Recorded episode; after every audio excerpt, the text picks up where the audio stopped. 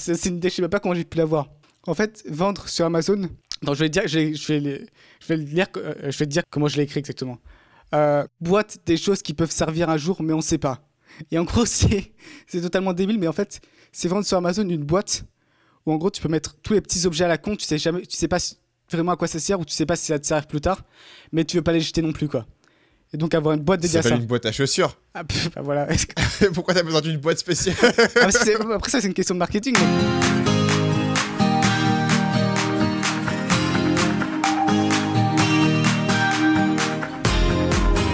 Vous écoutez le podcast Nomade Digital, l'émission de ceux qui veulent prendre le contrôle de leur temps et de leurs revenus pour pouvoir vivre et travailler n'importe où dans le monde. Chaque semaine, venez discuter entrepreneuriat, productivité et voyage avec deux gars qui le vivent au quotidien.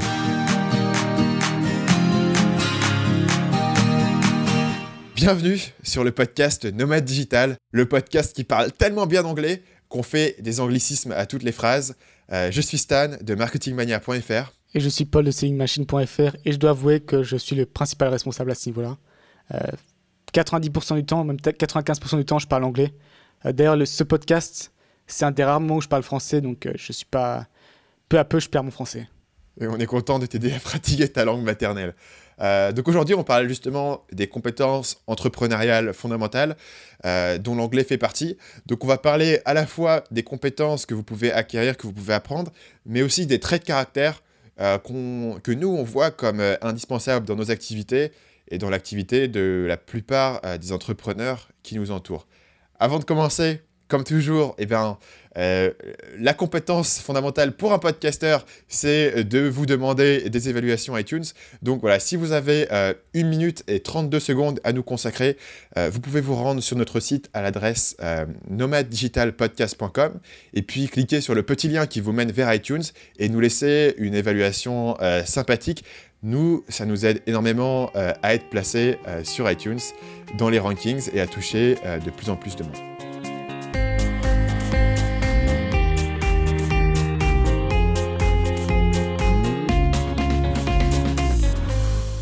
Donc aujourd'hui, on parle euh, des compétences euh, fondamentales euh, des entrepreneurs.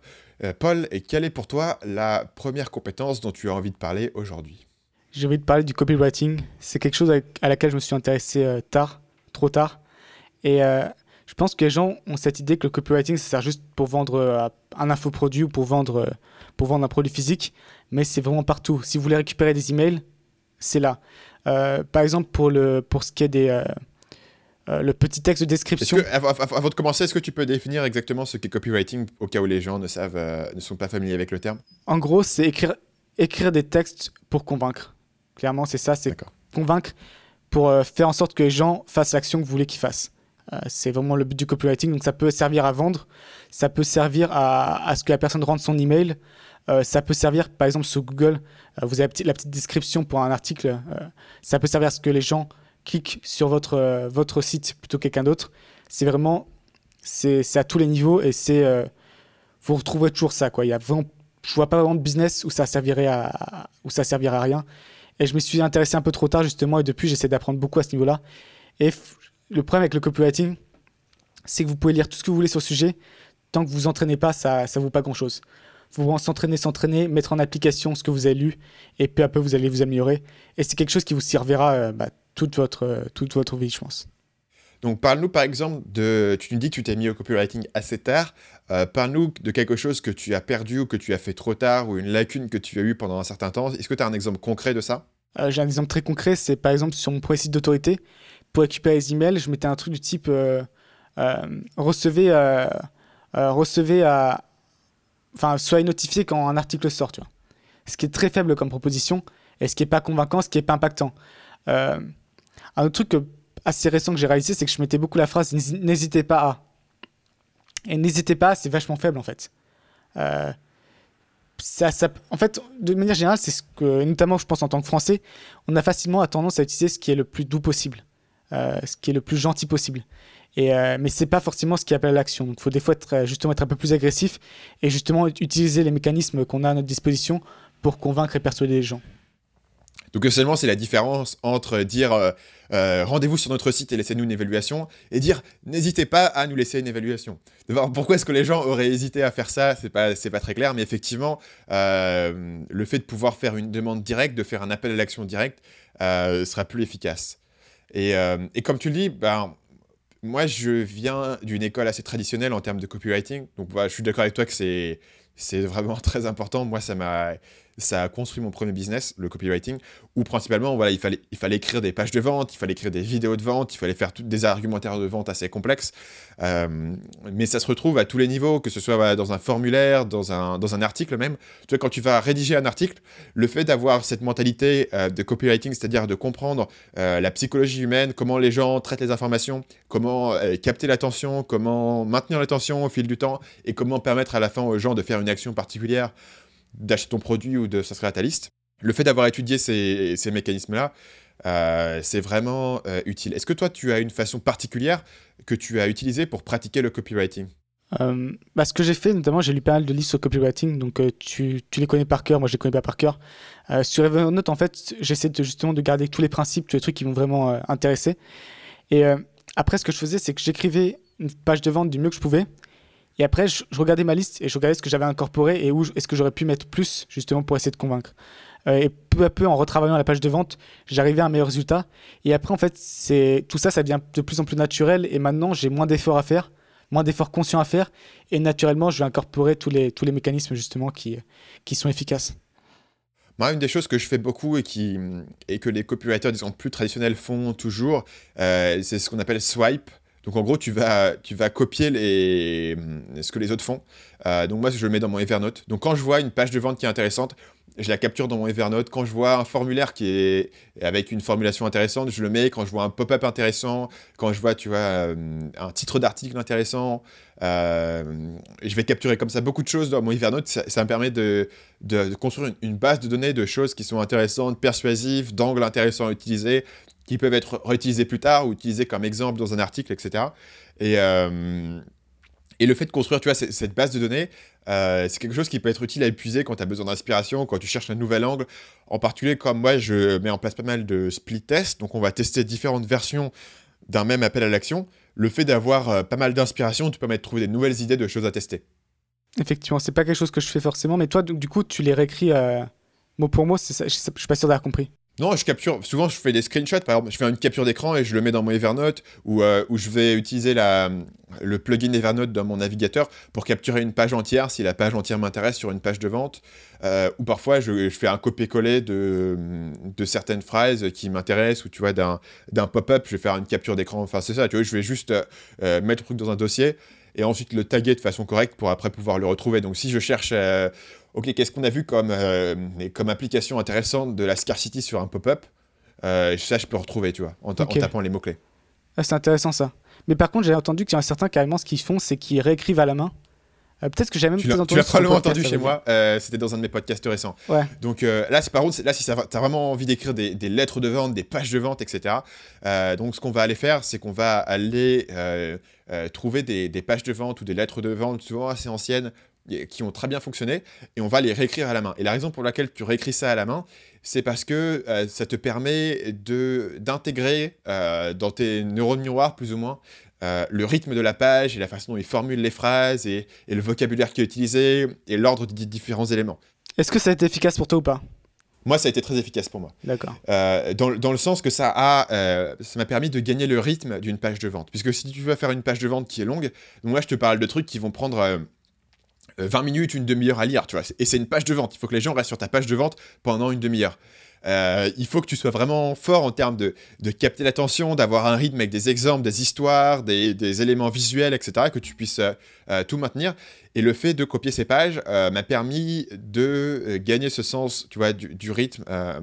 C'est comme, tu vois, si tu devais écrire un film, euh, on sait tous à quoi ressemble une scène, mais comment est-ce que les différentes scènes vont euh, se succéder et comment est-ce que le, rythme global du film et comment est-ce que les différentes parties s'emboîtent les unes avec les autres. Et si tu veux vraiment comprendre cette structure-là, il faut que tu fasses l'effort conscient d'aller euh, le, le disséquer et d'aller comprendre comment les différents éléments interagissent les uns avec les autres. Et le fait de l'écrire à la main, bah, bah, ça va te prendre ça va te prendre deux heures, deux heures et demie de copier une page de vente. Donc tu as souvent tu le fais sur plusieurs jours, mais ça te donne un sens de comment cette page de vente très longue pour un produit assez complexe euh, a fait avancer ces différents arguments et comment est-ce qu'ils équilibrent les choses. Et, euh, tu vois, tu, peux pas faire autrement que de comprendre vraiment les différentes parties. Et là, tu dis, ah ok, là, il est en train de passer de la partie ah, euh, attention à la partie intérêt. Là, il passe à la partie désir. Là, il fait son premier call to action. Là, il, fait, là, il ajoute de la preuve sociale. Tu vois, de comprendre vraiment pourquoi est-ce que les différents éléments sont là où ils sont. Et, euh, et c'est moi, c'est ça que ça m'a apporté. Tu vois, c'est vraiment sur le, sur le, sur le fait de pouvoir construire. Je vais t'arrêter parce que je sais que tu peux en parler pendant des heures. raison de m'arrêter. Euh, pour tous ceux qui sont intéressés, je vais, je vais faire juste un petit appel à l'action. J'ai fait un podcast sur marketingmania.fr que vous pouvez retrouver avec un mec qui s'appelle Thomas Gobo. Euh, qui est un pote à moi, qui est aussi un copywriter. Et si vous voulez m'entendre parler avec un autre copywriter de trucs comme ça pendant 50 minutes et de voir euh, toute cette histoire de copier les pages à la main, euh, c'est l'émission que vous pouvez aller écouter parce que là, je pense qu'on va pas en parler plus que ça. Et c'est très intéressant, je confirme, j'ai écouté, c'était très bien. la deuxième compétence essentielle, et, bizarrement, je pense que contrairement à ce que les gens pensent, l'anglais, c'est pas très important pour voyager. Même avec un anglais un peu pourri, vous pouvez vous en sortir. ça ira. Par contre, en termes de business, si vous parlez, si vous comprenez pas l'anglais, vous passez à côté de, enfin, c'est monstrueux. Tout le contenu qui est en anglais, qui est excellent, vous passez à côté totalement. Euh, c'est un gâchis euh, incroyable. Euh, maintenant, le meilleur investissement que vous pouvez faire pour vous-même, c'est partir d'un pays anglo-saxon et vivre pendant six mois. je vois vraiment enfin, notamment par exemple si on parle du web marketing, honnêtement la majorité des formations payantes, c'est juste du réchauffé anglais que vous pouvez trouver gratuitement, euh, sûrement encore meilleur. De manière générale, il y a, enfin, toute la partie anglophone est une mine d'informations. Euh, si vous parlez pas anglais, vous vous privez de ça. C'est, enfin, c'est, une, pour moi, c'est une catastrophe en tout cas. Euh, pour quelqu'un qui aujourd'hui euh, a fait de l'anglais au lycée à un niveau basique, tu vois, où il peut commander sa bouffe, etc., mais il se sent pas confortable pour aller lire un bouquin, pour aller écouter un podcast, quelle méthode tu conseillerais pour en arriver à un, endroit où on est capable de, de comprendre un film, par exemple, sans sous-titres? Alors moi, j'ai eu un cas particulier. Attention, je raconte ma vie un peu. C'est qu'en gros, j'ai vécu en Angleterre de 6 à 9 ans. Et en fait, quand je suis revenu, je j'ai pas du tout parlé anglais et en une année, j'ai tout perdu. Genre, c'était à toute vitesse. J'étais pas bilingue, mais j'étais très bon en anglais à 9 ans. en une année, j'ai tout perdu. Et après, ce que je voulais en fait à, mes 18 ans, c'est partir en Angleterre, faire mes études. Et ce que j'ai fait quand j'étais au lycée, toutes mes années de lycée, de, donc de 15 ans à 18 ans, tous les soirs, je regardais un film en anglais. Euh, peu importe si les sous-titres français, si vous avez besoin de sous-titres français ou sous-titres anglais, on s'en fout, c'est pas très important. L'important, c'est que vous, entendiez de l'anglais. Euh, plus, c'est pas vraiment un effort, c'est regarder un film, c'est regarder une série, c'est quand même un plaisir. Vous faites ça pendant deux heures euh, chaque soir, même en, y même en deux, trois mois, vous êtes déjà à un niveau correct, quoi. Et, euh, ouais, c'est un truc plutôt sans effort et qui est, assez génial. Alors moi, je connais des gens qui regardent depuis, depuis, depuis 30 ans des films en anglais sous-titrés en français et qui n'ont pas du tout progressé. Après, c'était pas des personnes, j'avoue, l'échantillon, moi ça, moi, ça a parfaitement fonctionné en tout cas. Donc moi, en, l'occurrence, j'ai fait quelque chose d'assez similaire à toi, donc je pense qu'on va rester dans la même dynamique. Euh, sauf que moi, j'avais pas passé du, de temps en Angleterre et je m'étais vraiment donné deux ans pour, euh, pour devenir plus ou moins bilingue. Et donc, ce que j'ai fait, c'est après la même chose, sauf que j'étais plus méthodique. C'est-à-dire que j'ai commencé avec les sous-titres français. Après, j'étais passé aux sous-titres anglais. Après, j'étais passé euh, sans sous-titres. Tu vois, en deux ans, j'ai fait cette transition-là. Euh, l'idée ici étant que à chaque fois que tu fais la transition entre, disons, le sous-titre français et le sous-titre anglais, tu vas perdre de la compréhension. Et donc pendant, pendant 3-4 mois, tu vas galérer. Et donc ça sera inconfortable. tu dois l'accepter en fait. Ouais. il faut pousser cet inconfort tu vois, pendant, pendant, pendant les périodes de transition. Mais si tu es prêt à faire ça, moi j'ai fait ça moi-même et j'ai mis plusieurs autres personnes, en particulier mon frère, euh, sur ce programme-là et ça marche euh, vraiment. Donc il, faut, il faut pousser la période d'inconfort, mais ensuite, bah, d'un coup, quand tu peux le, euh, voir un film avec des sous-titres anglais, euh, c'est top. Quoi. Ça veut dire que maintenant, tu comprends tout en anglais, tu peux lire un bouquin, et euh, la seule chose qui te reste à avoir, c'est avoir l'oreille, de pouvoir comprendre exactement les accents chelous, surtout s'il y a un mec qui est un peu écossais ou un texan qui, qui ont des accents un peu étranges. Après, justement, c'est ça la différence, c'est qu'après, vivre dans un pays anglo-saxon, c'est encore différent. Parce que moi, en l'occurrence, par exemple, en anglais, j'ai eu, j'ai eu 19 au bac. Euh, donc j'étais, je me le constatais, j'avais eu peut-être 8 à IELTS, euh, donc 8 sur 9. Donc normalement, j'étais, censé avoir un très bon niveau.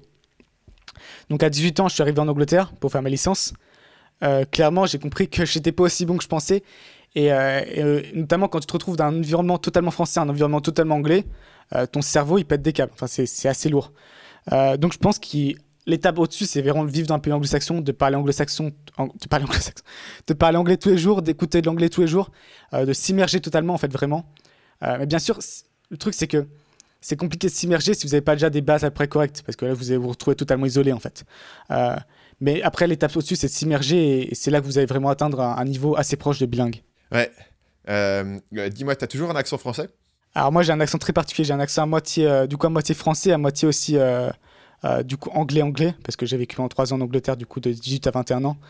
ça, dépend des, ça dépend des sons, en fait. par contre, ce que je me suis rendu compte, c'est que en Asie, par exemple aux Philippines, si vous voulez vous faire comprendre, le mieux, c'est d'avoir un accent américain. Ils vous comprennent. Si vous partez d'un accent anglais, ça passe encore. Si vous avez un accent français, c'est la fin du monde. Euh, vu qu'ils ont pas ils, consomment beaucoup de médias américains, ils comprennent bien. Mais dès que vous partez dans des accents un peu différents, ça, ça passe plus trop. Et de manière générale, euh, faut essayer d'avoir l'accent le plus neutre possible pour se faire comprendre. Euh, c'est ça en Asie. le truc, c'est que notamment en Asie, ça sert à rien de parler très bien anglais en fait. Il euh, faut juste utiliser des mots, hein, avoir un peu le vocabulaire, utiliser les mots et essayer de faire en sorte qu'ils soient aussi compréhensibles les mots que possible. Il euh, n'y a pas besoin de partir avec des phrases sophistiquées, ça sert à rien du tout. Ok. parlons de la compétence suivante que tu avais notée, Excel. Alors ça, c'est un gros complexe que j'ai. C'est qu'il y a plein de cas où je me dis, putain, si je pouvais faire, notamment dans l'e-commerce, je pense que c'est particulièrement adapté à l'e-commerce. Si, si, je savais bien gérer Excel, je pourrais faire des trucs géniaux. Notamment, j'ai mon père qui est très très bon à Excel, il fait des trucs hallucinants avec Excel. Et je pense sérieusement me mettre à un séjour, peut-être passer une semaine à me former sur Excel et apprendre tout ce que je peux apprendre. Et... Parce que je me trouve toujours bloqué par ça. Euh, je pense que pour analyser beaucoup de chiffres, pour justement. Euh, ouais, je pense que Excel, c'est un outil. Euh, là aussi qui ne va pas bouger. Excel, ça existe depuis 20 ans, c'est le standard. vu la, tout ce que tu peux faire avec, à mon avis, dans le 40 ans, ce sera toujours le standard. personne n'a envie de switcher, il n'y a pas vraiment de concurrent. bon, il y a Google Spreadsheet, mais en fait, c'est une copie d'Excel en réalité. Mais du coup, je pense que Excel, c'est un truc, euh, c'est euh, une compétence fondamentale, est-ce que j'exagère un peu, mais qui vaut le coup d'être acquise et qui servira euh, sur long terme. Alors moi, je me sers surtout de Excel pour faire des trucs basiques, des calculs avec des pourcentages, etc. Explique-moi, dans quelle situation est-ce que toi, tu sens que tu as une lacune dans ce domaine-là? Mais en fait, on se rend pas compte, il y a tellement de trucs qu'on peut faire avec Excel, c'est hallucinant. moi, justement, c'est parce que j'ai pu voir mon père ce qu'il faisait avec Excel. Et, enfin, tu peux faire des jeux vidéo avec Excel, c'est totalement absurde. Euh, moi, en l'occurrence, par exemple, pour mes campagnes commerciales, campagne commerciale, c'est pour ça, euh, campagne de publicité, euh, ce serait idéal si j'avais un, gros macro. Parce qu'en fait, ce qu'on peut faire avec Excel, c'est des macros, en fait. en fait, c'est des mini, intelligence artificielle, si on veut. Enfin, très mini, hein. ça dépend ce que tu veux en faire, mais ça peut. Et donc, du coup, tu mets ta série de chiffres, tu mets tes, données, et as, en gros, on te ressort un résultat qui est lisible et, tu sais quelle action faire basée sur ces données-là, en fait. Et ça, je trouve que c'est une puissance assez énorme. Pour l'instant, moi, je suis un peu perdu dans mes, toutes mes données. Euh, j'ai du mal à savoir où j'en suis. Et euh, si j'étais plus compétent avec Excel, euh, je pense que ça, ça aiderait à ce niveau-là. Il y a pas mal de, de, formations que tu peux trouver sur Internet dans ce domaine-là, que j'ai pas faites. Mais, mais, effectivement, y, a, ça fait partie de ces programmes qui sont super riches. C'est comme Photoshop, où, où, tout le monde sait utiliser les versions de base, mais il y a beaucoup de fonctions derrière qui peuvent être assez intéressantes à apprendre. Euh, moi, j'avais appris un peu à faire les macros euh, euh, quand j'étais en école. Et il y a pas mal de choses que tu peux faire. Au final, je m'en servais pas vraiment, donc j'ai un, un, peu oublié. mais voilà, c'est tout à fait apprenable. Passons à la compétence suivante. Ce que je notais, c'est la communication, en particulier la ah communication. Ah non, non, t'as loupé la mienne. Attends, on a dit qu'on faisait dans l'ordre, ah, il, déconne totalement. J'en ai loupé une, parce qu'elle était, elle était notée à côté. Donc, tu as noté tout noter. Exactement, en fait. Et ça, c'est un truc que je me suis rendu compte euh, assez rapidement. Il y, a, deux grandes raisons pour lesquelles il faut noter tout ce à quoi vous pensez, il faut le noter. Euh, la première raison, c'est que vous surestimez votre mémoire sur le long terme. Euh, c'est systématique, vous dites ça, ce truc-là, je viens d'y penser, je n'oublierai pas, c'est sûr. Et puis le lendemain, vous savez même plus que ça existe. C'est ça la tragédie. C'est des fois, vous pouvez avoir une idée. Déjà, le lendemain, ne plus savoir se rappeler l'idée, ça peut être un peu ennuyeux. Mais le pire, c'est que vous pouvez totalement oublier que vous avez eu l'idée euh, de base. Et du coup, vous savez même pas que vous l'avez oublié. Ça, a genre disparu. Et ça, faut absolument l'éviter. Donc, de manière générale, surestimez pas votre mémoire. Euh, voilà, ça prend deux secondes de noter votre truc sur votre note, ça reste là. Il n'y a pas de raison de pas le faire. Euh, je pense que beaucoup de gens, c'est un peu une question d'ego. C'est qu'ils pensent qu'ils peuvent tout mémoriser. vous pouvez pas. on, spontanément, on n'est pas spécialement bête et pourtant on note tout. Et c'est la majorité des gens font comme ça et ils notent tout ce qu'il y a à noter. la deuxième chose, c'est que ça vous décharge l'esprit. ça vous décharge le cerveau C'est-à-dire que si, vous notez quelque chose, vous pouvez considérer, ok, ce truc-là, j'y pense plus. C'est noté. Euh, si vous venez d'avoir une idée, vous le notez, vous reviendrez dessus plus tard. Euh, si vous venez de penser à un truc qu'il faut corriger dans votre business, vous le notez, vous reviendrez plus tard. Euh, ça vous évite de jongler avec des centaines d'idées dans votre cerveau constamment, ce qui fait que ce qui, du coup, peut, peut un peu affecter justement votre, votre capacité de concentration parce que vous êtes toujours en train de penser à 2000 choses. donc je pense qu'il faut avoir cet esprit. Je note ça sur Evernote, j'y pense plus, on reviendra dessus plus tard, ça fait plus partie de mon existence pour, pour le moment. et ça, moi, ça m'a énormément aidé. Et de cette manière, c'est aussi, aussi à ça que ça sert une to-do list. Euh, to-do list, c'est vous notez ce que vous avez à faire, vous y pensez plus, ce sera à faire plus tard. Euh, et moi, je sais pas si ça toi ça t'a beaucoup aidé, mais moi j'étais quelqu'un qui prenait jamais de notes, qui, euh, qui pensait que je pouvais tout, me souvenir de tout. Et, je me suis beaucoup trompé et je suis content d'avoir fait le changement et de maintenant de, de systématiquement noter tout ce qui est à noter. Est-ce que tu as une méthode particulière pour soit organiser, soit aller revoir tes notes? Ou est-ce que tu jettes tout dans Evernote et tu espères qu'un jour tu retomberas dessus? Ah bah, Il y a différentes choses en fait. Il y a on va dire, il y a les actions à faire. Donc je peux penser, putain, ça j'ai ça faudrait que je le fasse pour. Euh... Toi, même je peux penser par exemple euh, euh, un truc tout con, mais je viens de voir une astuce à propos d'Amazon FBA et il faut que je la mette en place sur mes listings, toi. Bah, hop, je vais le mettre dans la to-do list. par contre, par exemple, si j'ai, si effectivement je viens de lire, comme on a dit, je lis un livre de copywriting et je vois des principes intéressants, ça je copie-colle sur Evernote dans, justement dans une note globale par rapport à ça. Et euh, je reviendrai sûrement dessus euh, plus tard, soit quand je suis en train de rédiger un truc, soit quand, il faut, soit quand j'ai envie d'y réfléchir. Euh, donc ça dépend vraiment de le type de, le type de pensée. des fois, j'ai des idées, parce que j'ai un dossier qui s'appelle idées, idées, je s'appelle les idées long terme. Alors c'est, attends, bah, je peux, du coup, je peux sortir parce que ça peut être marrant vite fait. j'ai des trucs totalement... Coloniser Mars. Ah, ah, mais non, des trucs totalement... Et en fait, des trucs que je filtre pas, quoi. j'ai un truc. Ah, ok, ah, ça c'est un bon exemple quoi. J'ai comme, eu comme idée un, thé en sachet, toi, et qui soit directement sucré. Parce que je trouve ça con que quand tu prends ton thé, tu dois mettre le sachet, puis tu dois prendre le sucre. Et des fois, dans les hôtels, tu ils donnent pas assez de sucre. Donc, du coup, tu as 4 sachets de thé, tu as 2, sachets de sucre et tu, il te manque du sucre après. Donc, toi, as, si tu as un thé en sachet qui est directement sucré, tu mets ton petit sachet, c'est bon, c'est fini, c'est réglé. Toi, c'est le genre de trucs totalement qui, que je, ouais, je réaliserai jamais, mais je me dis, on sait jamais, dans 10 ans, c'est peut-être l'idée de génie et ça peut fonctionner, quoi. Euh, as un autre truc, par exemple, un truc aussi un peu bizarre, un site de cadeaux pour adolescents. Alors ça existe déjà sûrement, hein, mais en fait, en gros, je pense qu'il y a beaucoup de. J'ai remarqué notamment pour dans mon cas parce que justement les produits que je vends, c'est plutôt entre 16, 20, 25 ans, euh, peut-être même ça consomme un peu plus jeune. Et du coup, j'ai remarqué qu'il y a beaucoup de gens qui recherchent, qui tombent des fois sur les produits en cherchant euh, euh cadeaux adolescents. Et donc, parce qu'il y a beaucoup de grands-mères ou d'oncles ou, qui savent pas quoi offrir à, leur gamin qui a 12-13 ans, ils, ne savent pas trop ce qui intéresse. Et du coup, avoir une boutique, rien que pour ça, où tu as des cadeaux que les adolescents probablement apprécieront. Quoi. Euh, tu pourrais même, mon idée c'était même rentrer, tu sais, tu remplis un formulaire, il a cet âge, euh, il est plutôt intéressé par ça, il est plutôt machin truc, euh, c'est un garçon, c'est une fille, et ça te donnerait des propositions de cadeaux. toi, ce genre de truc, c'est quand même lointain, quoi. Et j'ai pas fait d'études de marché, ça se trouve, ça existe déjà, ça se trouve, il n'y a même pas de demande. Euh, mais j'essaie de. Voilà, je le note, comme ça, euh, c'est sympa. Je pense que l'important quand tu notes ce genre d'idée, c'est de pas euh, noter uniquement l'idée du siècle. Quoi. Faut pas trop te censurer en disant ah, écoute, je sais pas si l'idée va marcher, etc. Tu mets tout dans un truc. et souvent, moi, ce que j'ai noté, c'est que les idées individuelles que j'ai sont pas forcément très bonnes, mais parfois elles se combinent de façon intéressante. Donc en fait, je note tout, tu vois, si j'ai vu un truc intéressant. Euh, par exemple, euh, pendant un moment, euh, il y, a, deux ans à peu près, aux US, tu voyais beaucoup de marketeurs sortir avec la même stratégie, qui était de sortir un bouquin et de le donner gratuitement, mais il fallait payer les frais de port. Donc en gros, tu payais 5 euros pour les frais de port et tu avais le bouquin gratuit qui arrivait chez toi, etc. Au lieu de faire un e-book, voilà. Ce truc-là, j'en ai jamais rien fait, euh, mais c'est une idée que, que j'ai qui me trotte et qui peut être euh, combinée avec autre chose, euh, en disant ok, on va faire l'entrée d'un tunnel de vente, etc. Et putain, là, je, je lis ces trucs comme j'ai dit ces idées. Et moi, vraiment, là, dans le coup, pas de filtre, je suis à fond là. Alors, j'ai un autre là, c'est importé de Chocomucho France. En gros, y a, aux Philippines, il y a une, sorte de, ouais, de, de bar, de bar un peu de type sneakers Mars qui s'appelle Chocomucho, qui est super bon et vraiment pas cher. Et donc j'ai l'idée de l'importer en France, je suis sûr que ça fera un tabac. C'est genre des trucs totalement. Euh, j'ai aussi. Alors, c'est une idée, je sais pas comment j'ai pu l'avoir. En fait, vendre sur Amazon. Donc je vais dire, je vais, je vais, je euh, je vais te dire comment je l'ai, euh, comment je l'ai écrit exactement. boîte des choses qui peuvent servir un jour, mais on ne sait pas.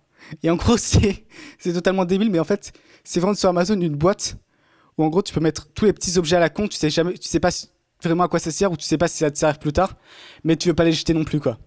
Et donc avoir une boîte dédiée à ça. une boîte à chaussures. Ah, bah voilà. Pourquoi t'as besoin d'une boîte spéciale ah, Après ça c'est une question de marketing mec, hein. tu, peux toujours, tu peux tout vendre en disant que c'est un, un, truc, toi si, tu l'as fait un peu stylé, s'il si, si, y a un petit, truc, un petit logo marrant dessus, peut-être un, un, petit texte marrant, tu vois, tu peux, tu peux le marketer quoi. Ouais. Toi, ça, c'est un bon truc à Kickstarter, toi. C'était les trucs qui servent à rien. Sur Kickstarter, généralement, ils ont du succès. C'est comme le mec qui, qui, il a pris un cahier normal, mais dessus il a, il a mis des lignes avec des chiffres, et c'est le cahier pour organiser ton futur. Euh, il y en a beaucoup comme ça. Ah, est-ce que c'est est -ce c'est Entrepreneur on Fire? Euh, c'est lui, mais il y en a, il y en a plein d'autres. Hein. Le nombre de mecs qui te vendent des cahiers d'organisation, ils disent oh, s'organiser sur Internet, c'est trop compliqué, il y a trop de distractions, il faut revenir au papier, etc. Et euh, ça cartonne sur Kickstarter, les gens adorent. Mais ce qui est excellent, c'est que le truc, il s'appelle Freedom Journal. Alors, c'est en gros, c'est carnet, carnet de la liberté, tu vois. Le truc, le mec, il l'a appelé comme ça. J'ai regardé effectivement le contenu. C'est genre, euh, c'est, enfin, tu pourrais le faire toi-même. Tu, ça, enfin, le seul truc, c'est que c'est un bel objet. Mais je pense que ça, de rien, ça va de plus en plus dans le futur. Même un objet commun qui a pas une fonction géniale, s'il est beau, les gens, ils, aiment ça, quoi. Avoir un bel objet, c'est important pour eux. Et ça va un peu d'ailleurs avec le minimalisme, tu vois. Euh, moi, bizarrement, ce genre de carnet, ça pourrait presque m'attirer, toi. C'est un beau truc en cuir, toi, ça, ça fait plaisir. Euh, donc je pense que finalement, c'est quand même un. Bon, là, on part dans une tangente pas possible, mais on parle de pas possible, mais un, objet, même s'il n'a pas une fonction révolutionnaire, s'il est bien fait, s'il est beau, s'il est agréable, euh, il, peut, il peut se vendre. Je suis d'accord avec toi. D'ailleurs, mon but, c'était pas vraiment de me moquer de ça, c'était de dire que c'est intéressant en termes de tendance. Mais tout cas, aussi Moleskine. Hein. Moleskine, ils ont réussi à vendre des carnets à un, prix largement supérieur à leurs concurrents, juste parce que bah, c'était un bel objet, les gens avaient envie de l'avoir. Et en termes psychologiques et marketing, c'est tout à fait cohérent. Euh, parlons de euh, notre élément suivant parce qu'il faut avancer sur ce podcast. On a tellement de choses à, parler. Euh, j'ai noté la communication. Et, et, par ça, je voulais dire le fait de pouvoir communiquer clairement et de façon concise avec les gens. Et c'est une compétence que beaucoup de gens n'ont pas. Euh, quand ils commencent à bosser en ligne. C'est-à-dire que euh, ils, sont un peu vagues dans ce qu'ils te racontent, ou ils sont pas précis, ou il faut leur poser beaucoup de questions de clarification. Le fait de pouvoir créer un, document euh, qui rassemble absolument toutes les choses que tu as besoin de transmettre sans ambiguïté, c'est une compétence qui s'acquiert au fil du temps. et en fait, que, la façon dont tu l'acquiers généralement, c'est que tu en as marre que les gens te demandent des clarifications constantes. C'est particulièrement utile quand tu travailles avec des employés, mais pas seulement. Euh, ou avec des, associés par exemple. Tu vois. Quand, on a commencé à faire euh, euh, le podcast Nomad Digital, bah, c'était important pour nous d'avoir les compétences de communication, de pouvoir ensemble être très clair sur ce qu'on allait faire, ce qu'on en attendait, la vision qu'on en avait, de façon à ne pas s'apercevoir qu'au bout de trois épisodes, on avait des visions différentes de ce qu'on voulait faire. Et donc, on avait hum, une des techniques que j'utilise pour ça, c'est qu'on avait fait un document où on avait, tout rassemblé dans un document avec les responsabilités de chacun, l'organisation, les choses à faire, etc. Euh, moi, c'est pas une compétence que j'avais au départ, c'est une compétence que j'ai acquis au fil du temps et, euh, qui est bien utile, quel que soit le, business que tu vas faire en ligne. Effectivement, je pense que c'est très important de bien communiquer, mais c'est aussi essentiel de pas trop communiquer en fait. Je pense qu'on a, en général, les humains, on aime bien communiquer, on aime bien discuter, et le problème, c'est que rapidement, ça peut vous bouffer vos journées. Euh, donc, il faut savoir mettre des, stops. Et euh, à ce niveau-là, ça peut être frustrant. ça peut, des fois, on peut le prendre personnellement. Euh, moi, c'est des fois quand quelqu'un doit arrêter de me répondre ou, clôturer la conversation un peu rapidement, je le prenais un peu personnellement. Et maintenant, je me rends compte que je le fais aux autres. c'est pas c'est pas contre la personne en particulier, mais c'est juste que voilà, on échange des informations qu'on a besoin d'échanger. on discute deux secondes, mais après, il faut pas que ça s'éternise. Il faut pas qu'on parle juste pour parler, quoi. Euh, et, avec Stan, des fois, ça nous arrive. Euh, je pense que tu le remarques aussi. Des fois, on parle un peu juste pour parler. Euh, sur Skype, par exemple. Et, ça, au début, c'est pas très gênant quand vous, êtes, quand vous commencez. Mais quand vous commencez à quand ensuite vous avez beaucoup d'interlocuteurs, ça peut vite, ça peut trop prendre de temps, tout simplement. En fait, moi, ce que tu verras, c'est que parfois, je te parle comme ça de trucs et d'autres. D'un coup, je disparais sans, sans prévenir pendant plusieurs heures. Et en fait, c'est quand je commence certaines tâches, euh, en fait, je, fais glisser tous mes. Tu vois, j'ai Slack, Skype qui sont ouverts tout le temps, mais je les fais glisser. Ils sont, ils sont notés en note disturb et je les fais glisser après dans le petit truc, tu sais, sur Windows qui cache tes icônes. Et donc, du coup, bah, j'oublie complètement que la conversation existe. Et, euh, et j'y reviens plusieurs heures plus tard quand je. Voilà, quand j'ai terminé ma tâche, etc. Et c'est quelque chose que je vais commencer à faire, je pense, notamment, parce que j'ai beaucoup de mal, si je vois mon Skype pop-up, j'ai beaucoup de mal à résister à regarder. Pareil pour Facebook, si j'entends le bruit de Facebook, je vais avoir beaucoup de mal à patcher qu'est-ce que c'est. Et je pense dans ce cas-là, plutôt que, plutôt que d'essayer de combattre ça, le mieux c'est justement de le cacher, enfin de le faire disparaître et de ne pas avoir cette tentation. Ouais, je le cache. Hum, mon, téléphone est aussi en silencieux en permanence. Euh, donc, euh, si les gens m'envoient des messages sur Facebook ou, euh, ou des, des, textos, en fait, je, les, je les vois que si je regarde directement mon téléphone. Donc, ça m'interrompt pas. L'autre élément que j'ai noté et qui est, qui est légèrement lié à celui-là, c'est la question de négociation et de deal making, c'est-à-dire la capacité à, à, créer des deals, à créer des marchés avec les gens.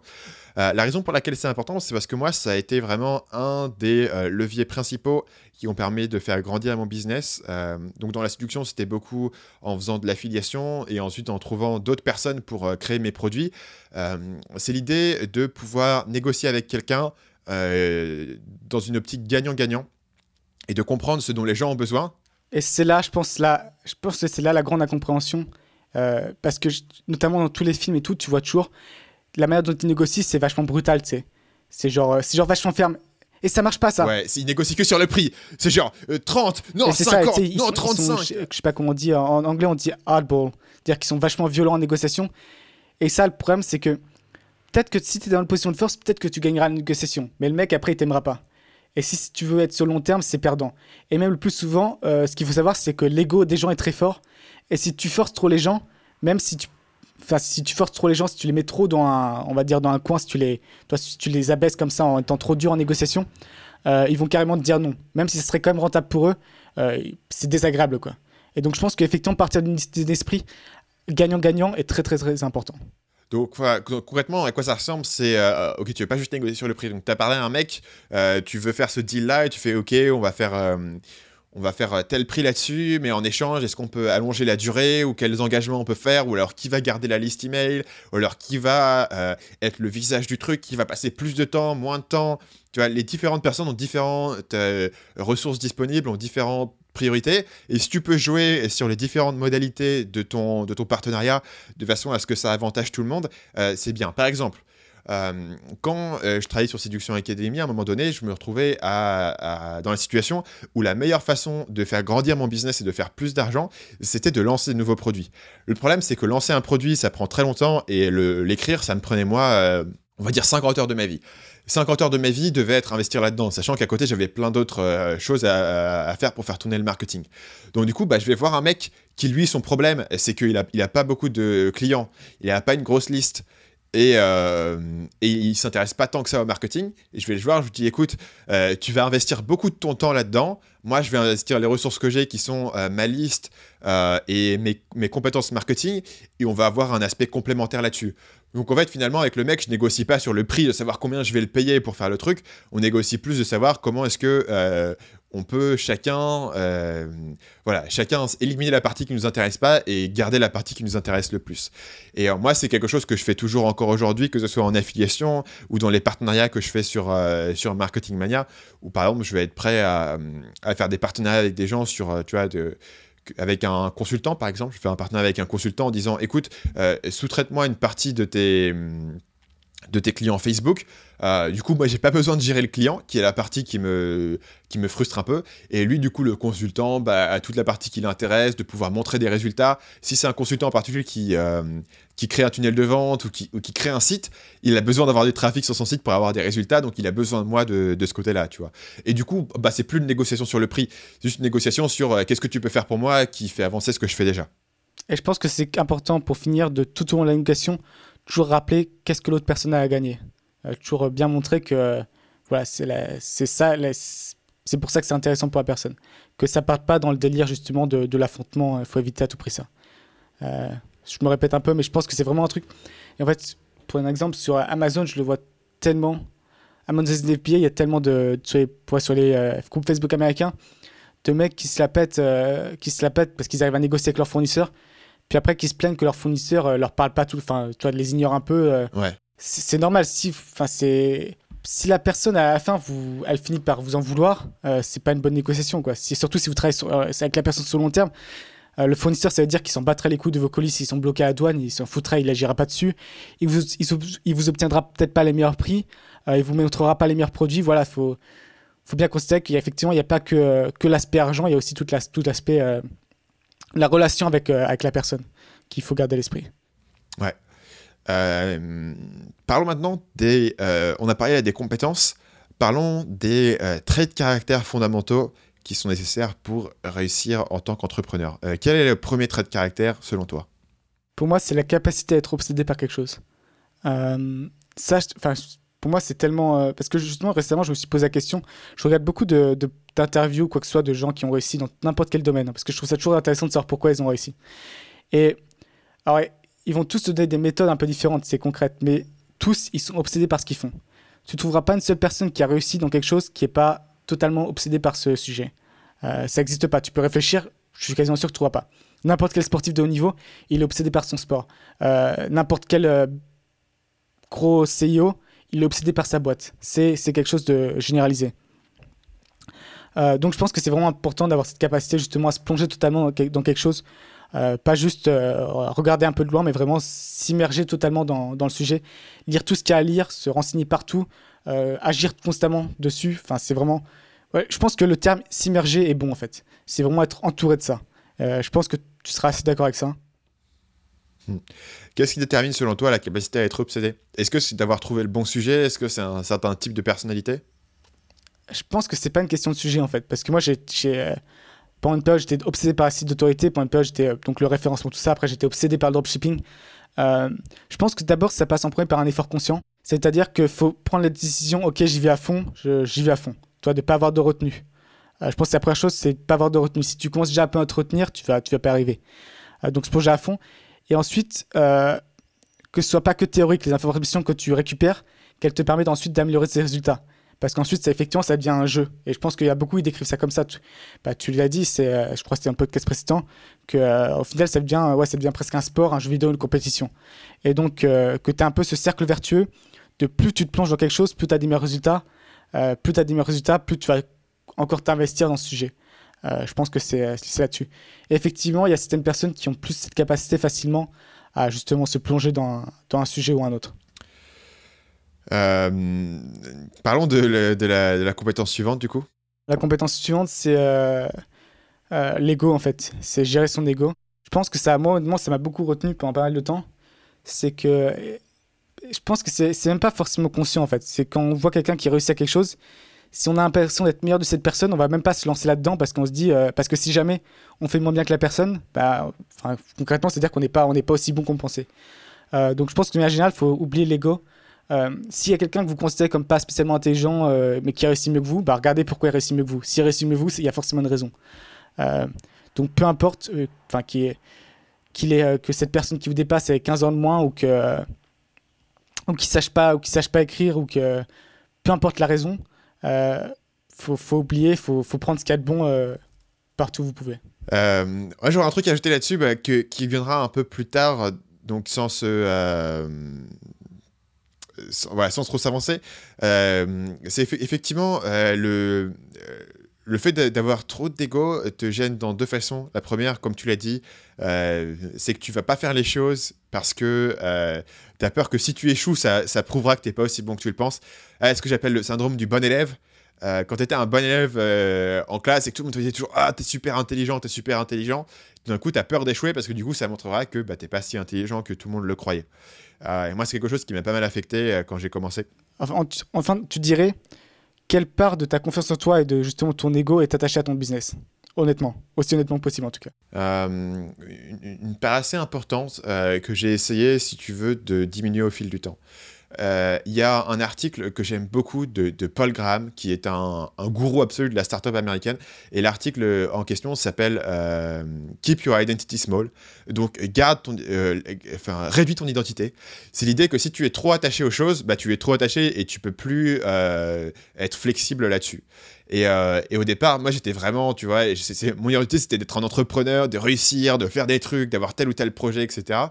Et, et au final, j'étais complètement consommé par ce que je faisais et j'avais beaucoup de mal à, modifier. En particulier, j'ai eu beaucoup de mal à avancer au-delà de la séduction parce que j'étais tellement dans la séduction et les gens euh, avaient tellement d'admiration pour moi dans ce milieu et j'étais tellement un gros poisson dans ce milieu, etc., que ça devenait difficile pour moi de me dire, ok, on va repartir de zéro sur un site où personne ne me connaît, sur un podcast où personne m'écoute.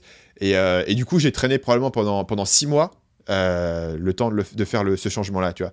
Et encore aujourd'hui, je j'essaye de pas trop attacher mon, ego aux, fluctuations quotidiennes, tu vois, de me dire que ok si un projet ne marche pas, euh, ça veut pas dire que oh je suis nul et que si un projet fonctionne, ouais je suis le roi du monde. C'est vraiment cette fluctuation là que j'essaye d'éviter. Pour moi, à vrai dire, ça a empiré en fait. Avec la création de Selling Machine, ça a empiré. Parce que concrètement, c'est un peu pareil pour Marketing Mania, mais euh, sur Selling Machine, je pense que c'est encore plus parce que j'ai donné des chiffres.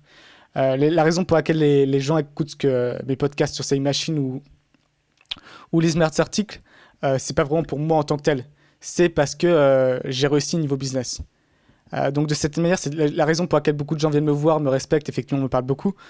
c'est pour ce que j'ai accompli en termes de business. Donc de ce point de vue-là, j'ai l'impression que mon ego, à cause de ces machines, s'est retrouvé un peu plus attaché avant qu'avant à mon business. Parce qu'avant, j'étais totalement anonyme, personne ne savait ce que je faisais en fait. Donc au fond, mon business, c'était que moi. là, ça a un peu changé, j'ai l'impression que ça empire un peu à ce niveau-là. Euh, par exemple, un, truc en plus, c'est aussi attaché au fait que les gens te suivent, c'est que je vais y arriver. C'est-à-dire que si demain, euh, Amazon FBA, ça commence à totalement capoter de mon côté, euh, je me foire totalement, je gagne plus d'argent, ça marche plus, c'est fini. Mon, site selling machine, j'aurais plus la crédibilité pour parler de quoi que ce soit. donc, le fait que les gens me lisent, mais, enfin, me lisent, m'écoutent, c'est vraiment 100% par rapport aux résultats que j'obtiens. si j'obtiens plus de résultats, les gens vont se barrer. Et du coup, ça fout une certaine pression, je trouve. Ouais. Mais bah, alors voilà, parlons-en. Est-ce que euh, si tu, ton, ton, business Amazon FBA euh, se casse la figure, du coup Selling Machine perd sa crédibilité, est-ce que toi tu sens que Paul, en tant qu'individu, a perdu de la valeur? Euh, ça, Je pense que j'ai un, un, rock de base très solide en termes de confiance en moi. De toi, tout ça, ça, ça, se rajoute un peu, mais de base, bizarrement, c'est un, peu débile, mais même quand j'avais rien accompli, quand j'avais rien fait de spécial, j'avais une très grosse confiance en moi, sur certains aspects en tout cas. Euh, notamment mon intelligence. Bizarrement, j'étais pas un très bon élève, mais j'étais toujours persuadé d'être intelligent. Euh, donc, de ce je pense pas que ça entamera cette base solide. Euh, par contre, je pense que oui, si, si ça se casse la gueule, clairement. Bah, le truc, le délire, c'est que depuis que j'ai commencé, à peu près tout a fonctionné. Il y a un petit truc un peu sur le côté qui n'a pas fonctionné, mais j'avais investi une dizaine d'heures, ça compte pas tellement. Mais tout ce que j'ai fait a fonctionné. donc, c'est une grosse peur que la, tendance s'inverse. Ça, c'est une vraie peur pour moi. Ouais. Euh, je vois exactement ce que tu veux dire, parce que je ressens exactement les, mêmes choses. Euh, passons, à l'élément suivant. Je pense que c'est sans doute un sujet sur lequel on aura l'occasion de revenir. Euh, pour toi, c'est important de savoir se faire payer. Ça, je pense que c'est très important et j'ai dû beaucoup travailler là-dessus. honnêtement, même mon premier site, euh, je n'osais même pas mettre des pubs AdSense au début. Parce que je pensais, putain, c'est un peu trop quand même, c'est mieux, ça, ça gêne un peu, ils peuvent pas lire aussi bien, c'est mieux s'ils n'ont pas de trucs flashy ou quoi que ce soit. Euh, j'étais vraiment dans l'esprit, euh, voilà, en fait, mine de rien, rien que donner du bon contenu et satisfaire les gens et voir que les gens aiment ce que je fais, ça me suffisait en fait. Sauf que ça me suffisait d'un point de vue mental, mais d'un point de vue, il bah, faut bien vivre quoi. donc j'ai plusieurs étapes à ce niveau-là. Euh, pour, euh, au départ, j'acceptais que ce qui était passif en fait. Euh, par exemple, pour mon site d'autorité, je mettais AdSense et, euh, et l'affiliation. Toi, c'était très, c'était très passif, c'était pas très violent. Euh, j'avais pas cherché l'argent des gens en fait. C'était l'argent, les gens qui venaient naturellement me donner l'argent. et sans s'en rendre compte le plus souvent d'ailleurs. D'ailleurs, j'avais une discussion il y a, je pense, c'était un, an et demi maintenant presque, hein, avec Xavier Jaléran sur le fait de mettre un, pop-up pour récupérer les emails. Oh non, même récupérer les emails tout court. Il faut savoir que sur mon site, pendant un an, je récupérais aucun email. Parce que je disais, putain, ça, ça, en demande quand même beaucoup aux gens, quoi. Euh, ils ont peut-être pas envie de voir un truc où il faut demander un email. C'est à ce niveau-là, tu vois. C'était vraiment. Pendant je fais un formulaire email, puis après, les gens me dit, euh, si tu mettais un pop-up, tu aurais 10 fois les résultats. Et moi, j'étais là, ouais, mais un pop-up, c'est violent. Moi, j'aime pas quand je vois un pop-up, tu vois, je j'aime pas. Et, je vais trouver, j'ai mis le pop-up il y a un ou deux mois. Euh, c'est à quel point je tenais à, justement à mettre au-dessus de tout le fait de satisfaire tout le monde sans jamais les gêner. Et donc, euh, on, va, on va accélérer un peu, du coup. et là, hier, il fait un cas intéressant où il y a un mec, un Américain qui me contacte sur Facebook et qui commence à me poser des questions sur comment vendre en Europe. Et moi, naturellement, je réponds aux questions. Euh, même, je me force, même les emails, j'ai facilement tendance à répondre un pavé complet. Et du coup, il faut que je me force, sinon je passerai mes journées à ça. Il faut que je me force à être plus euh, bref. Et maintenant, d'ailleurs, je réponds même plus aux questions par email. Il faut que les gens laissent les questions en commentaire, comme ça, ça peut servir à plusieurs personnes. Euh, bref. mais donc, cette personne m'a contacté, a commencé à me poser des questions. Et très naturellement, moi, moi j'étais plutôt le soir, j'avais plus grand chose à faire. Bah, je commence à répondre en fait. Je commence à répondre les questions. Il me pose des questions. Je suis à la deuxième question. Et puis là, j'ai même un truc, ça me fait un peu chier. Je dis, je dis no offense. Uh, but what am I getting out of this? Aucune offense, mais qu'est-ce que, qu'est-ce que j'y gagne moi? Et le mec, naturellement, et ça, je pense que c'est, un truc américain, il me demande bah, combien tu veux? Euh, j'aimerais bien t'avoir un call sur Skype de 30 minutes, combien tu veux? Et, euh, et je lui dis, euh, à ce moment-là, je lui dis 150 dollars. Et, et, la raison, c'est que j'avais aucune envie de me lever pour mettre mon micro et ça me faisait chier. Et je donné un nombre un peu absurde. Et le mec, ok, 150 dollars, pas de souci. Et le délire après, c'est que là, je me suis rendu compte donc il a envoyé l'argent et il a envoyé 200 dollars pour me remercier parce que le call a duré un peu plus de 30 minutes. Et enfin, j'aurais pu passer à côté de 200 dollars, mais très facilement quoi. C'était, euh, j'aurais continué à répondre aux questions, je serais passé à côté de 200 dollars pour un, travail de 30-35 minutes. Ouais. Et donc, en, clair, ce que j'essaie de, ce que j'essaie d'expliquer, c'est que si les gens viennent vous poser des questions ou cherchent vos informations ou cherchent vos produits, c'est que ces produits, ces informations apportent de la valeur. Et donc, il n'y a rien de mal à faire payer cette valeur. C'est tout à fait naturel. La raison pour laquelle il m'a payé 200 dollars, c'est pas par charité, c'est parce qu'il sait que pour son business, tous les conseils que je lui ai donnés, ça vaudra plus que 200 dollars. Et donc, faut pas hésiter, ouais, faut pas hésiter à faire payer les gens. C'est comme ça que l'économie fonctionne, c'est naturel. Euh, et, je pense qu'il y a beaucoup de gens comme moi pour qui c'est difficile. C'est pour ça qu'ils font du blog. Et le dernier, euh, je vais m'arrêter là-dessus après, mais le dernier aspect, c'est que c'est motivant aussi. Il euh, faut voir ça comme motivation, effectivement un peu comme un jeu. C'est-à-dire que vous pouvez faire un, blog avec des milliers de visiteurs par jour le fait de recevoir de l'argent pour ça, ça vous met en valeur en fait. Et ça vous pousse à justement continuer à avoir plus en plus de valeur, euh, à rajouter du contenu. Voilà, c'est aussi une motivation. Euh, donc je m'arrête là-dessus et je pense que c'est quelque chose sur lequel il faut se forcer un peu. Ouais, je pense que ça touche beaucoup de monde, hein, en particulier en France. Le fait de devoir demander de l'argent directement à quelqu'un et lui dire ok, ça coûte tel prix, et euh, sans faire oh je suis désolé que etc c'est quelque chose avec, avec lequel pas mal de gens demandent. Ou alors ils vont ils vont se mettre le prix beaucoup trop bas. Beaucoup de gens ont du mal à vendre plus qu'un e-book à, tu vois 20 euros etc ce qui est très difficile de gagner de l'argent avec. Euh, quand au fait ils apportent pas mal de valeur ils pourraient probablement faire euh, faire plus ou offrir quelque chose de plus gros euh, moi, ce que j'ai noté là-dessus, euh, et, on va revenir un tout petit peu sur la question de l'ego, mais dans un angle différent, euh, c'est que pour moi, un des traits de caractère les plus importants à accueillir, c'est la différence entre l'orientation sur un process et sur un objectif. Et ce que je veux dire par là, c'est comment est-ce que tu évalues ta performance au quotidien? Est-ce que le but c'est de te dire ok il faut que j'atteigne tel chiffre de trafic, tel chiffre d'écoute, tel chiffre de, de, financier, etc. Ou est-ce que euh, tu réfléchis en termes euh, d'actions à prendre? Donc pour prendre l'exemple du nomade, de Nomade Digital, nous on peut se dire que sur le podcast, euh, l'objectif, c'est de publier un épisode chaque semaine et de le faire de telle façon, telle façon, telle façon. Euh, on n'évalue pas entièrement notre succès, disons, sur le, sur le fait qu'on atteigne ou pas un certain chiffre euh, en termes d'audience. Et c'est particulièrement important quand tu vas faire des choses qui vont porter leurs fruits sur le plus long terme. Donc, par exemple, Nomad Digital ne rapporte pas d'argent pour le moment on peut considérer que ça apporte du, public sur nos autres projets, etc. Mais voilà, c'est un, un peu. C'est pas facile à mesurer. Et euh, si tu, mesures tout euh, sur les résultats immédiats que tu peux en tirer, ça peut être facile de se laisser euh, démotiver, en particulier sur les choses du plus long terme. donc réfléchir à, des process, en particulier dans, tout ce qui est de long terme, de réputation, d'audience, etc. Le, le truc, c'est que la vie, de manière générale, c'est un peu un jeu de probabilité. Et ça, je pense que beaucoup de gens ne le comprennent pas. C'est que par exemple, imaginons que vous avez deux, décisions possibles. Il y en a une qui a 80% de chances de réussir, l'autre a 20% de chances de réussir. Imaginons c'est la décision 1 qui a 80% de chance.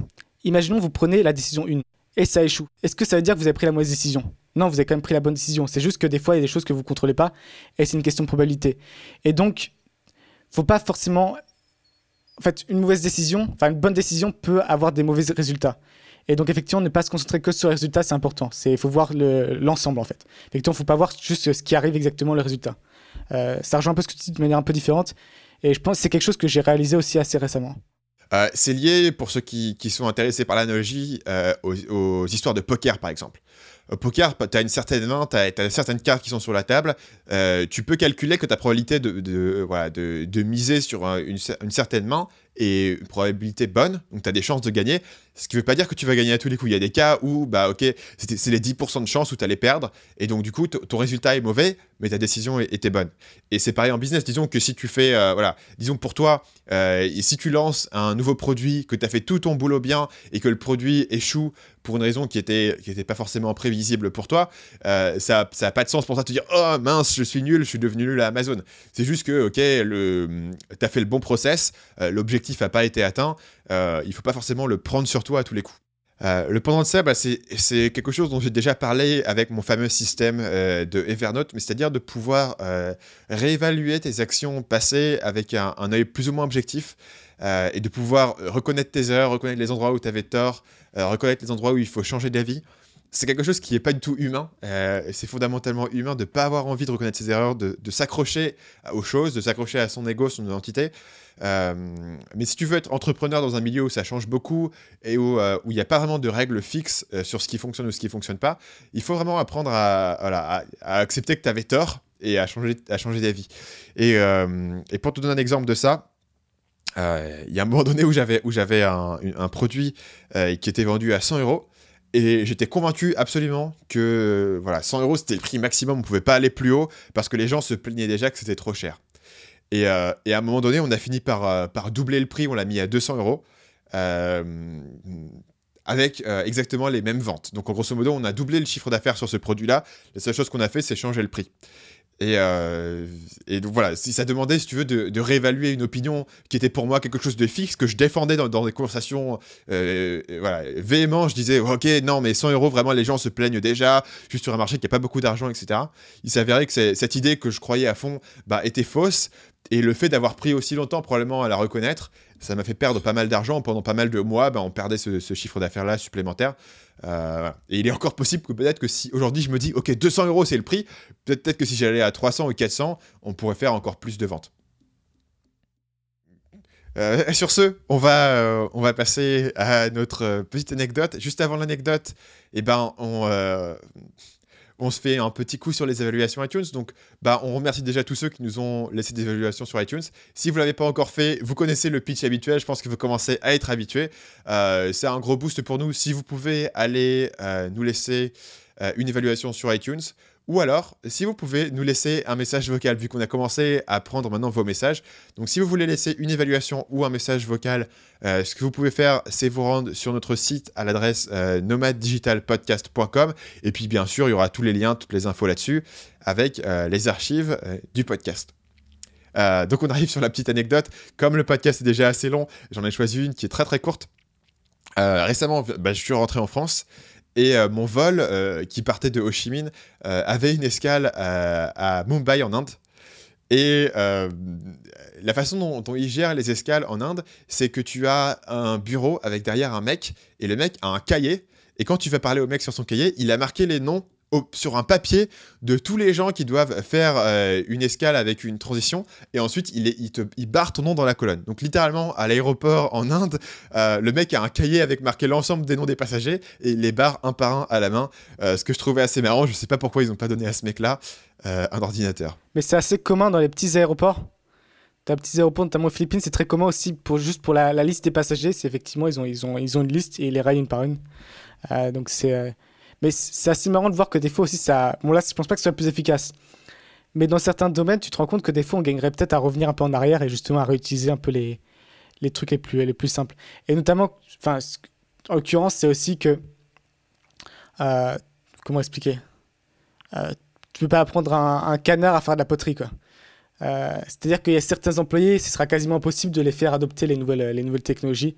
Et si ce qui fonctionne actuellement fonctionne bien, pourquoi pas. Ouais, mais c'était quand même étonnant dans un grand aéroport international. Quand même, c'est Mumbai, hein, c'est une des, des, plus grandes villes du monde. Effectivement, c'est différent. Euh, et, euh, et, en plus, en Inde, les contrôles de sécurité, bah, il y a beaucoup de terrorisme, donc les contrôles de sécurité sont, sont vraiment sérieux.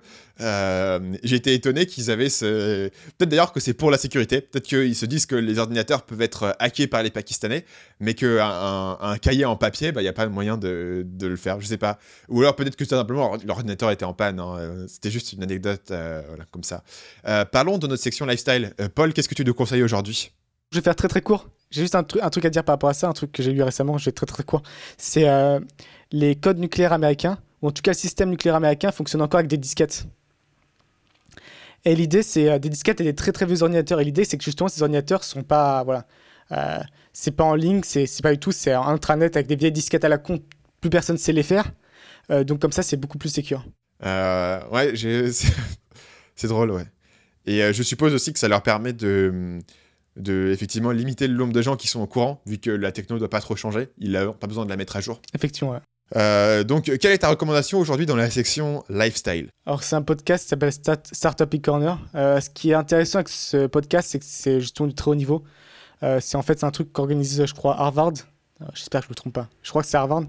Et en fait, ils invitent des, des gros entrepreneurs. Hein. C'est par exemple le fondateur de Stripe, il y a eu. c'est vraiment du gros niveau.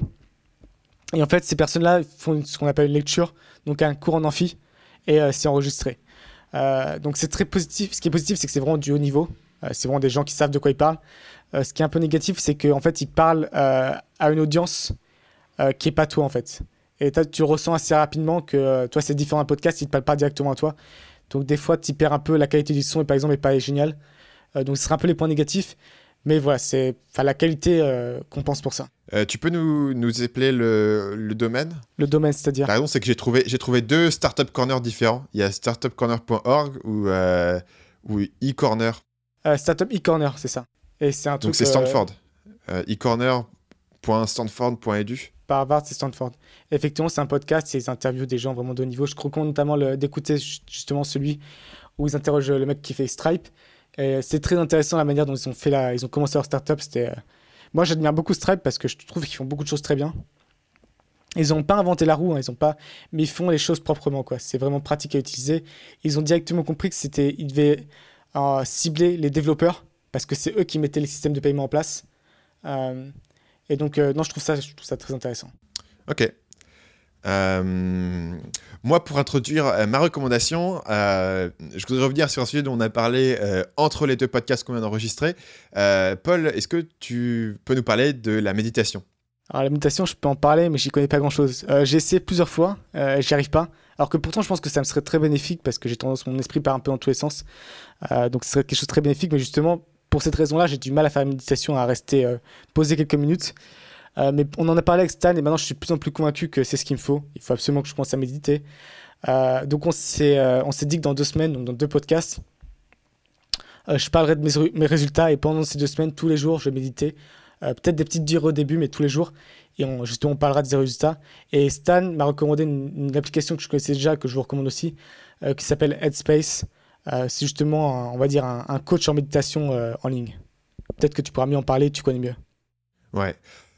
Donc, euh, Headspace, c'est une application que vous pouvez euh, avoir sur votre téléphone ou sur votre ordinateur et qui euh, vous fait des méditations guidées essentiellement, mais qui sont avec un sens de progression. Il y a tout un aspect gamification dans Headspace. Donc, en gros, bah, chaque jour, tu viens, tu fais ta nouvelle méditation, tu peux, ils te disent combien de temps tu as fait, tu passes de 10 minutes à 15 minutes, à 20 minutes. Donc, il y a un système de progression un petit peu comme ça qui est, qui est sympa. Mais surtout, moi, ce que j'apprécie beaucoup sur Headspace, euh, c'est que c'est assez facile de se mettre dedans. Donc moi, la méditation, je fais depuis longtemps, mais je suis vraiment on and off. Donc parfois, je vais le faire assez sérieusement, et parfois, je vais, je vais zapper pendant longtemps. Et quand tu zappes pendant longtemps, ou quand tu commences à partir de rien, c'est dur de commencer. Au départ, tu t'es assis pendant 10 minutes et tu te dis mais qu'est-ce que je fais? Tu, tu sais pas quoi faire de, toi-même, tu as envie de bondir, de faire autre chose, de bosser, etc. Euh, Headspace, je trouve, rend cette transition euh, plus facile et l'autre aspect moi que j'aime beaucoup, c'est qu'il n'y a pas de euh, dans Headspace de il n'y a pas de euh, méditation euh, avec le Bouddha, il n'y a pas de spiritualité, il n'y a pas de connecter avec l'univers, etc. Tu peux le télécharger. Les 10 premières sessions sont gratuites. Après, il y, a un petit prix mensuel. Je sais pas si c'est 5 ou 6 euros par mois. mais le départ est gratuit, donc n'importe qui peut, peut, télécharger, peut essayer. c'est anglophone, donc il faut parler anglais. Euh, mais moi, je trouve ça vraiment euh, efficace. C'est vraiment joli, c'est agréable à utiliser. Et puis, ça te permet, voilà, c'est le genre de choses qui permet de simplifier une habitude euh, et, de, prendre la discipline et, tout ce qui peut faciliter le départ dans une habitude a beaucoup de valeur. Et voilà, même pour moi qui m'intéresse à la méditation depuis longtemps, hein, qui en tire des valeurs en termes, voilà, de, justement, on en parlait tout à l'heure, d'ego et de se détacher un petit peu des choses au quotidien et de voir plutôt les choses de plus haut et d'être moins impatient et d'être euh, voilà, plus, plus calme. Moi, j'en ai tiré euh, beaucoup d'avantages et je connais beaucoup de personnes aussi qui, utilisent cette application et qui, euh, qui ont enfin, après, après des mois ou des années à essayer, ont enfin pu euh, obtenir l'habitude quotidienne. C'est là vraiment où tu vas avoir de la valeur. Quoi.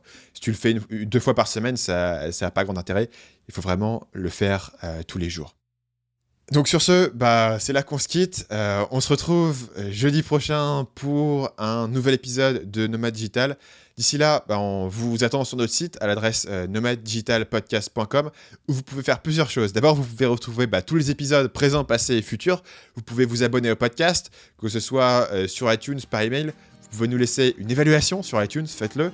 Ou vous pouvez euh, nous laisser un message vocal et peut-être avoir la chance incroyable d'être présent dans un prochain épisode. Donc sur ce, bah, moi je vous dis à la semaine prochaine. Jeudi prochain où on essaiera de faire un peu plus court.